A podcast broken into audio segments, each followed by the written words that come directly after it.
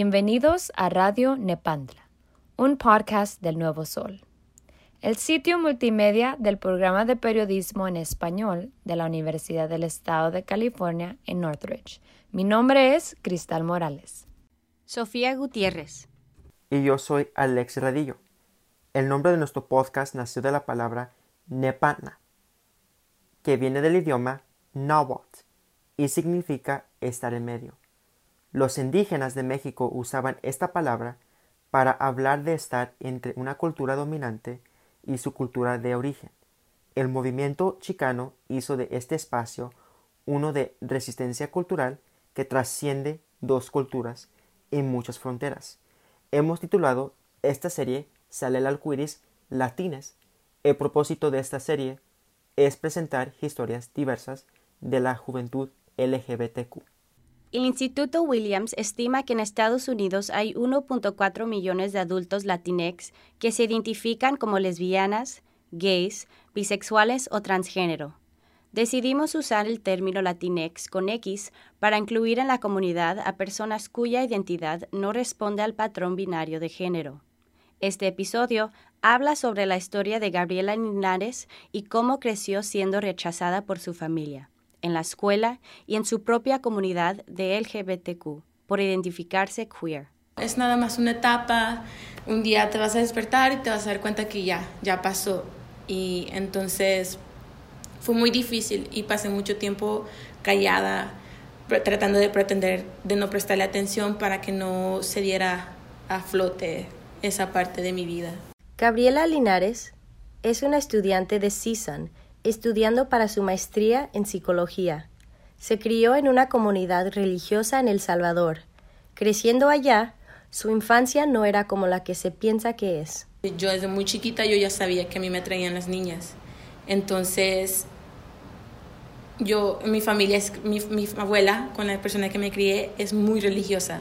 Entonces, que yo dijera eso era como, no, no estaba permitido. Creciendo en una comunidad tradicional era una cosa, pero también Gabriela fue a una escuela tradicional y religiosa donde los estudios para las mujeres son diferentes. Pues en El Salvador yo fui a una escuela cristiana donde todos los martes teníamos clase, nuestros vestidos del uniforme tenían que ir debajo de nuestras rodillas con calcetas altas. Entonces desde muy chiquita a mí me estaban enseñando cómo ser una esposa las clases que nos daban, si nos daban ciencias y todo, pero las clases electivas eran como aprender a cocinar, aprender a coser, cómo sentarte, cómo, cómo sentarte, cómo pararte. Entonces, era siempre, la educación giraba alrededor de la casa. Era, te vamos a enseñar a leer, a escribir y, y hacer matemáticas por si lo necesitas. Pero te vas a casar, entonces vas a terminar en la casa y tienes que saber a mantener a tu esposo. Entonces es siempre la mujer y el hombre.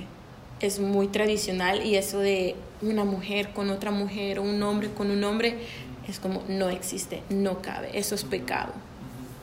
Para Gabriela, decirle a una persona muy importante en su vida era difícil, porque las creencias de la gente mayor pueden ser muy tradicional y por no saber ni tener información correcta, puede ser que se miren ignorantes. Para Gabriela, después de tiempo, pudo lograr que su abuelita la aceptara. Sí le tomó un poco de tiempo, pero ahora ya lo acepta, ya es más como... También está como aquello de educarlos, porque son generaciones antiguas y las generaciones antiguas no tienen información. Entonces está ese lado como de la ignorancia, del no, no saber. Y al informarse, al, al, decirle, no, mami, porque yo le digo, mami, mi abuelita, esto es así y hay esto y hay esto otro, pero no es porque sea algo mental o una etapa, sino que la persona se siente así, como que se ha entendido y ahora es más mente abierta y sí sabe aceptar. La mayoría del tiempo, la gente más tradicional puede ser religiosa y pueden ser ignorantes por lo que dice en la Biblia. Meten a la religión, entonces porque eso no es lo que dice la Biblia que es lo que ocupan comúnmente, es, es porque la Biblia dice un hombre y una mujer, no, no una mujer con una mujer o un hombre con un hombre. No lo ven así. Renato Pérez, psicoterapeuta con enfoque en temas de la comunidad LGBTQ, nos explicó que la religión puede ser una forma de taparse los ojos y tener ignorancia sobre la comunidad LGTBQ. Pero a veces la religión es una forma de, de, vendarte los ojos y mantenerte en, en, la, en la ignorancia. Renato también nos explicó que separar la religión de la fe puede ser muy difícil para algunas personas. Hay muchas personas que se les dificulta mucho el separar la religión de la fe, ¿verdad? Entonces cuando llegan a ese punto, ¿verdad? Donde no pueden separar eso y su religión les dice que no puedes aceptar a tu hijo porque es un hombre gay o porque es una mujer lesbiana. Puede ser difícil para personas como Gabriela que tienen que fingir quiénes son y su identidad para poder ser aceptados en sus familias y comunidades. De pequeña sí era como ignorar esa parte de mí, porque era lo, era lo que la, la influencia religiosa y luego la influencia de la casa, que al igual está influenciada por la religión, te hace sentir como que no estás seguro, no puedes ser tú mismo, tú tienes que fingir ser alguien más, que sería ser una persona hetero, para poder encajar en la sociedad y poder vivir cómodamente. Porque si te expresas como tú eres, no te sientes seguro, te atacan todo el tiempo, te vas caminando en la calle y ves que alguien de repente te apunta el dedo y, y hablan de ti, entonces no vives cómodo. Esa es una novela, ¿verdad? Eres un actor en tu, en tu propia vida. Y es muy difícil, es bastante... Es una carga muy pesada el estar todos los días fingiendo que eres alguien que no eres, ¿verdad? Y es bastante pesado. Renato nos contó cómo puede afectar a alguien mentalmente tener que sentir rechazo y sentirse no bienvenidos y cómo les puede afectar en lo largo de sus vidas. Hay un estudio, ¿verdad? También que habla de todas las... Entre más cosas nos pasen, entre más rechazo nos pase, ¿verdad? Entre más dificultades tenemos mientras estamos chicos y vamos creciendo, ¿verdad? Más difícil se nos hace la vida. En estos estudios, Renata nos cuenta sobre los problemas en cómo dice que puede afectar en las vidas. Lo que puede cambiar es uno cómo vive. Renato nos dice que porque no podemos cambiar la opinión de alguien, puedes cambiar la forma en que haces las cosas. Tener una perspectiva positiva es lo que puede hacer a alguien más fuerte. Más dificultad tenemos en socializar, más dificultad tenemos en encontrar un buen trabajo, y nos vienen más enfermedades de salud mental, ¿verdad? Como la depresión, la ansiedad, a veces hasta la esquizofrenia, ¿verdad? cosas muy pesadas.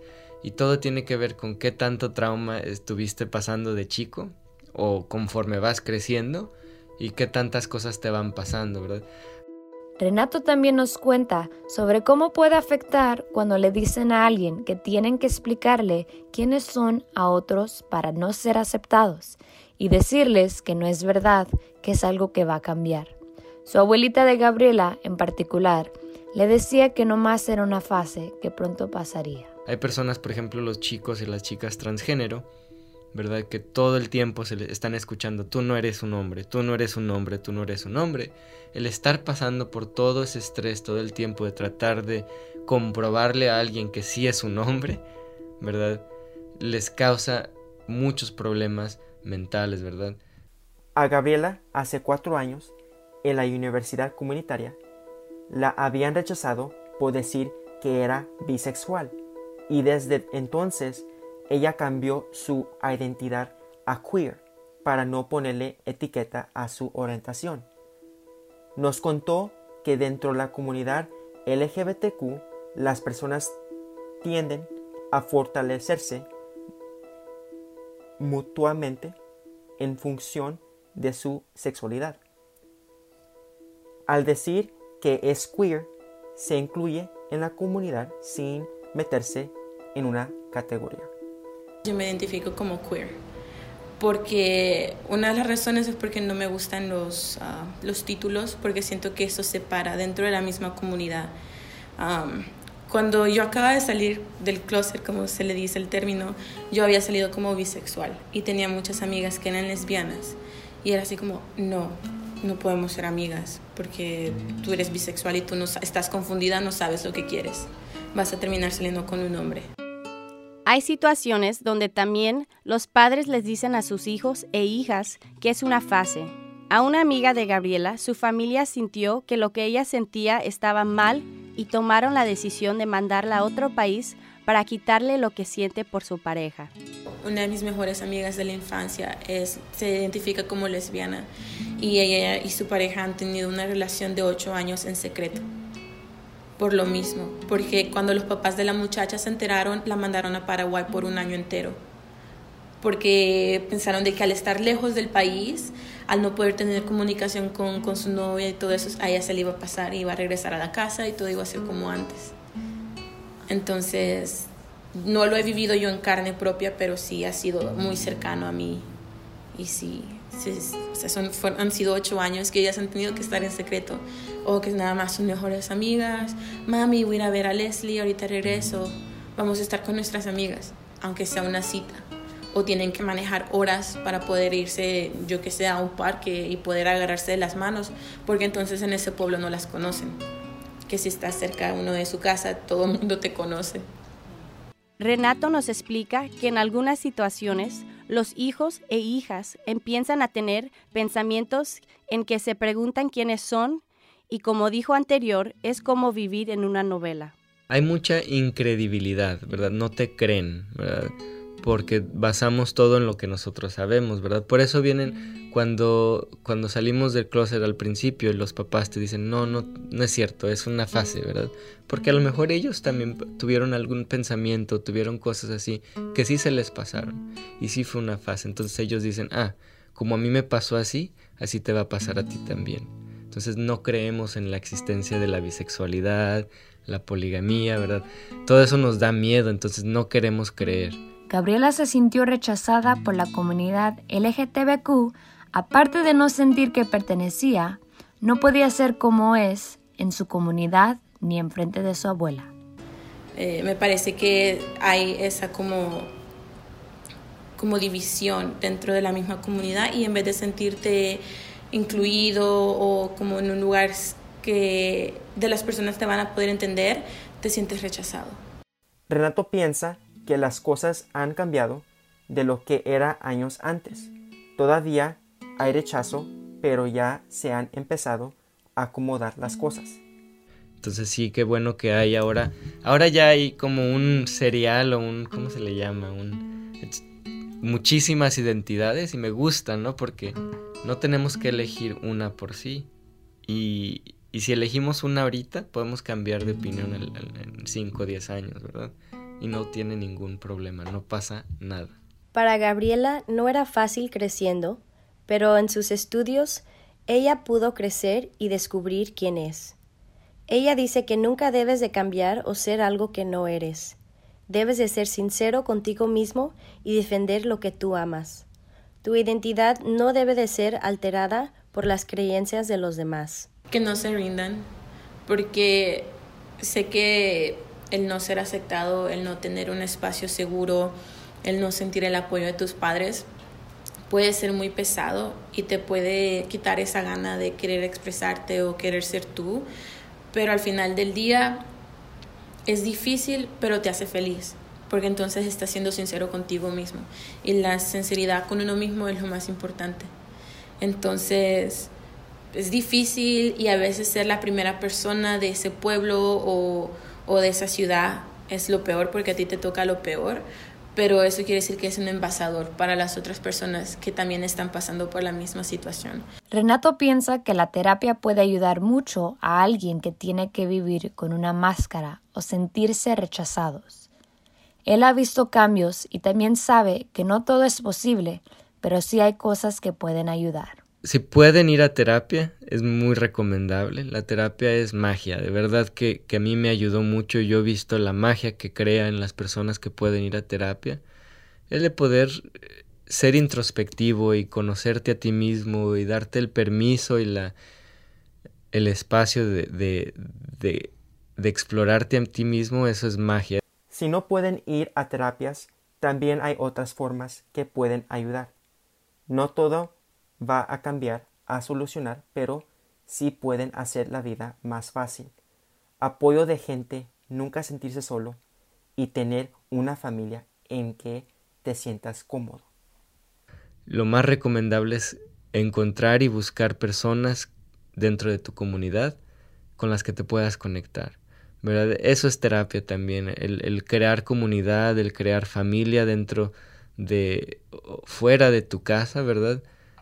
Especialmente cuando venimos de rechazo, nos toca, ¿verdad? A nosotros el recrear nuestras familias afuera de nuestra casa el recrear estas personas con las que sí podemos contar, que sí nos aceptan, que sí nos aman incondicionalmente. Tener un buen sistema de apoyo y alguien en que puedas confiar es una parte importante. Las situaciones pueden seguir iguales, pero mientras tú vas creciendo, tú te vas haciendo más fuerte y vas a poder lidiar con las situaciones o con los problemas de otra, de otra manera diferente. Ser fuerte y defender lo que crees podría ayudar a la comunidad en general. Cuando más te defiendes a ti mismo y a los demás, estás agregando al sistema de soporte boitaquear a las grandes empresas que donan dinero en contra de la comunidad LGBTQ puede no parecer mucho, pero si tienes un pequeño grupo de personas que te dejan de comprar cosas desde allí, ese pequeño grupo se está reteniendo para dar ese dinero a las ganancias e incluso puede inspirar a otros a hacer lo mismo. Tu pequeña contribución a la causa puede ser la que haga la diferencia.